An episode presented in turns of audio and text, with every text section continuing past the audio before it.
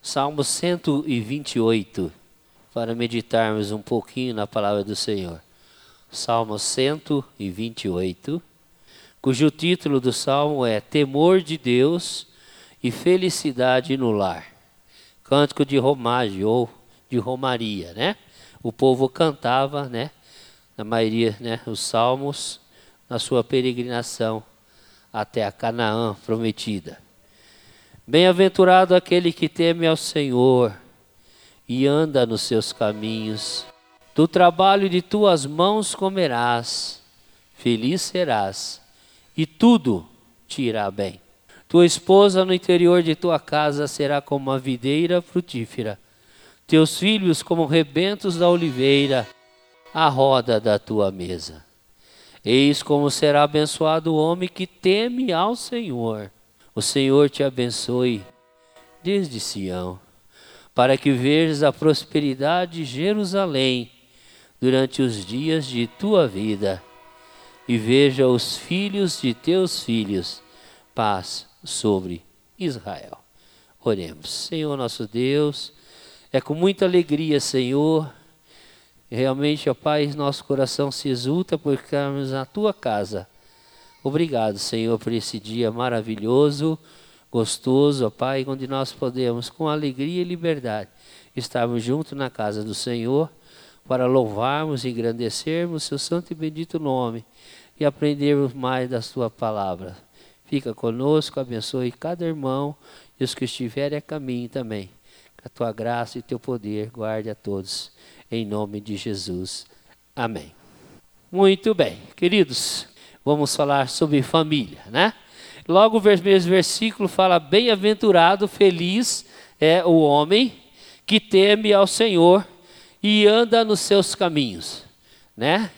Tem um ditado popular que diz assim: Diga-me com quem tu andas, que saberei quem tu és. E eu lembro do meu pai, né? Já falecido já há 10 anos. Ele falou assim: Ai de você, se pela sua conduta você difamar o nome da família. Porque você é o filho mais velho e você tem uma responsabilidade muito grande, porque você tem mais dois aí ao seu lado. A sua irmã, gêmeas com você, e seu irmão mais novo.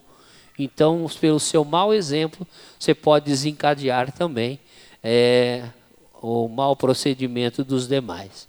Então, isso aí eu levei muito a sério na minha vida, para que realmente eu pudesse fazer as coisas que honrassem o nome da minha família, dos meus pais.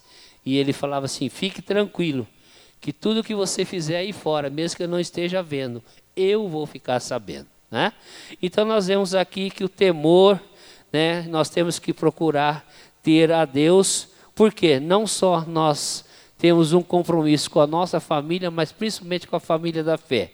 Então nós vemos que nós temos que temer a Deus, porque nós somos servos do Senhor e nós temos que ter uma vida realmente que diz e, e, de acordo com a palavra de Deus.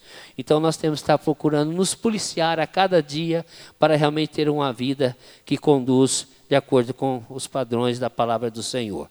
Nós vemos a, a palavra de Deus fala que o homem que trabalha, ele não dá trabalho. É, a pessoa que trabalha não dá trabalho, e é verdade né? Aquele que trabalha, ele procura realmente fazer de forma esmerada, né? Fazer como para o Senhor, né? Tinha um, um programa na, na, Rede Globo, no Fantástico aí, falava sobre é, um chefe, né? Um diretor de empresa que se disfarçava entre funcionários e procurava ver como é que era a empresa dele no dia a dia, né? E ali ele deparava com vários tipos de funcionário. Aquele que levava a coisa meio de qualquer jeito, mas aquele abnegado de que vestia a camisa da empresa mesmo, empenhava, fazia com zelo, né? E tudo que eu faço é como se estivesse fazendo para Deus, né? Então nós vemos que isso aí impactava mesmo, né? A questão do chefe ali e essas pessoas foram realmente é, presenteadas, bonificadas com aumentos salariais, com cursos, com promoções, né? Eu lembro até de viagens né, que a empresa deu pelo bom comportamento, pela dedicação é, dessas, desses profissionais. Então nós temos que realmente fazer tudo como fazer para o Senhor. Né? E aquele que procura fazer isso, ele trabalha com ou sem chefe. Né? É, meu chefe foi esse ano para o Japão, ficou um mês lá. Nem por isso eu deixei de trabalhar e cumprir minhas funções. Né? Então nós vemos que a gente tem que trabalhar com ou sem o chefe, porque você trabalha para o Senhor, né? E nós vemos aquele que aquele que busca o seu próprio sustento, ele será feliz, ele irá bem, porque realmente ele não está sendo pesado a ninguém, né? Então ele procura realmente dar a seu seu seu quinhão ali na construção do nosso país. Nós vemos também que aquele que trabalha, ele procura, ele tem um alvo, nós que trabalhamos, nós temos sonhos, nós temos projetos, nós temos ideais na nossa vida, né? Então nós vemos aqui, eu sempre falo para os meus filhos, a base é o trabalho, né? Tudo que eu procurei conquistar na minha vida foi através do trabalho, né? Casei novo, de uma família pobre, casei com uma pessoa também de família pobre, né? Mas Deus nos abençoou, né? E se chegamos até aqui, é porque o Senhor nos abençoou e principalmente manter o trabalho, né? E para trabalhar não é fácil, né? E para ficar 40 anos numa mesma empresa que nem eu completei esse ano, a gente engole muito sapo com as pernas abertas, né? E ainda dando risada, né? Mas não é fácil não, mas é, é benção de Deus e foi através do trabalho que eu consegui criar três filhos, dar faculdade aos três filhos já casar dois e já estou feliz que o terceiro está namorando. Ô, oh, glória, ô, oh, Deus. Quero mais uma nora, quero mais neto em casa, né? Mas tudo através do trabalho, né? Começamos pagando aluguel, não tínhamos casa própria, né? Não tínhamos carro, o carro que tínhamos nós vendemos depois para comprar nossa casinha lá no Fátima, né? E fomos felizes ali, está lá a propriedade lá, abençoando a vida de outras pessoas também mas nós vemos é através do trabalho, né? Então nós vemos que a esposa também cuidando dos filhos, né? Eu falei para minha esposa, ó, oh, você vai sair do trabalho porque realmente eu quero filhos logo, né? Eu sei que depois de 20 dias de casado, minha esposa já ficou grávida. É, o negócio foi rapidinho, né? Naquele mesmo ano já nasceu o primeiro filho, Tiago, né? Então nós vemos aqui que os filhos vêm e é bênção de Deus, né? E assim o Senhor nos deu três joias preciosas e nós cuidamos dele. E nesse texto fala muito sobre o cuidado da família. Primeiro, o homem tem que ser um homem temente a Deus, que procura realmente na, na Bíblia, na vida e na intimidade com Deus, a direção da sua casa, nos seus negócios, na sua vida profissional, nos seus relacionamentos, ele procura testemunhar Jesus Cristo. E nós vemos aqui que a educação dos nossos filhos é responsabilidade nossa. Nós, homens, somos sacerdotes do lar. Pesa sobre nós o ensino religioso, o ensino da palavra, orar com nossos filhos, ler a palavra de Deus com eles, fazer eles terem a a alegria, a necessidade e o desejo de servir ao Senhor, de ter uma intimidade com Deus, de ter um compromisso com o Senhor. Então é sobre nós, né? Não é papel da professora da escola dominical ensinar o seu filho a orar. É papel seu, é responsabilidade sua, pai e mãe, orar com seus filhos, ensiná-los a eles terem prazer pela leitura da palavra de Deus e que logo que eles tenham condições, cada um tenha a sua própria Bíblia e incentivá-los a ter esse momento a sós com Deus. E para isso depende de ver em nós também. Eles têm que ver em nós, né, que antes de iniciar de cada dia, você está buscando a Deus, a orientação do Senhor para aquele dia, o livramento, né, a sabedoria em toda e qualquer situação, né? Nós temos que buscar a Deus. E os nossos filhos nos observam, viu? Pensa que eles estão às vezes brincando, mas estão nos observando. Então nós temos que dar o exemplo. Nós vemos que a palavra de Deus fala que eis como será abençoado o homem que teme ao Senhor, né? Aquele que realmente busca fazer as coisas que agradam ao Senhor e ele verás a prosperidade de Jerusalém durante os dias de tua vida, e verá os filhos de teus filhos, né? Os netos, bisnetos, e se Deus nos concedir, que nem o seu Hermínio aí já tataraneto, né? Então nós vemos aí as várias gerações.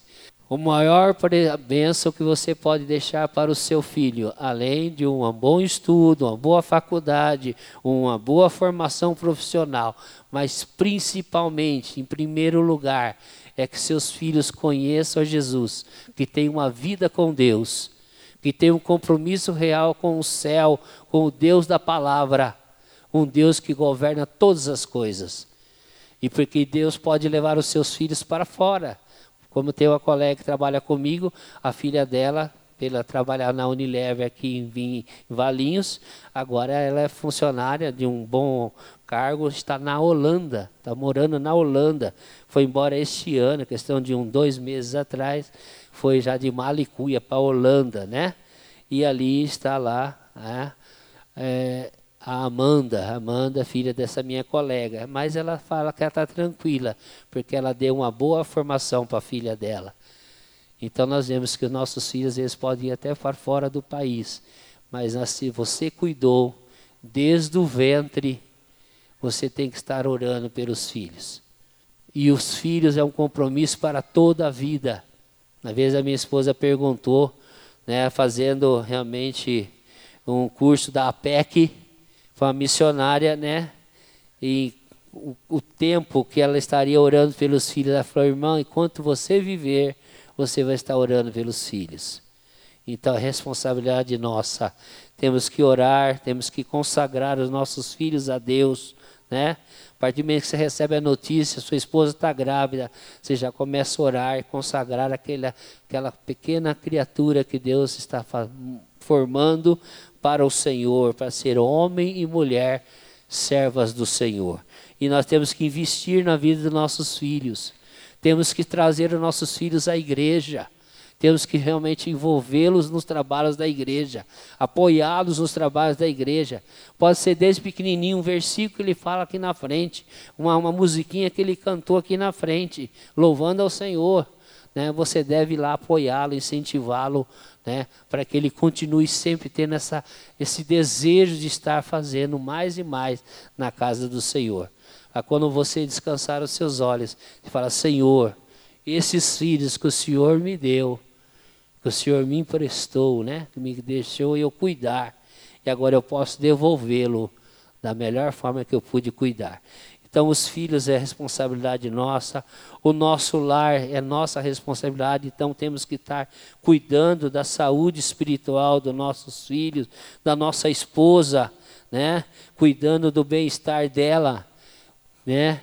E procurar falar para todo dia, né? Não é só no primeiro ano de casado, não. Eu te amo, você é a pessoa mais importante da minha vida, não é? Depois de 35 anos de casado, você fala assim, eu te amo.